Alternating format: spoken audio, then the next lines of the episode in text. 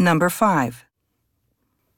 Craig got fired from his job at a record store because he kept falling asleep at work. One day, he saw his friend Felicia. She told Craig that he could use her lawnmower to cut his neighbor's grass. Craig made so much money cutting grass that he decided to make his own lawn care business. He wants to hire Felicia to help manage his schedule and contact clients. Question. What did Felicia do to help Craig?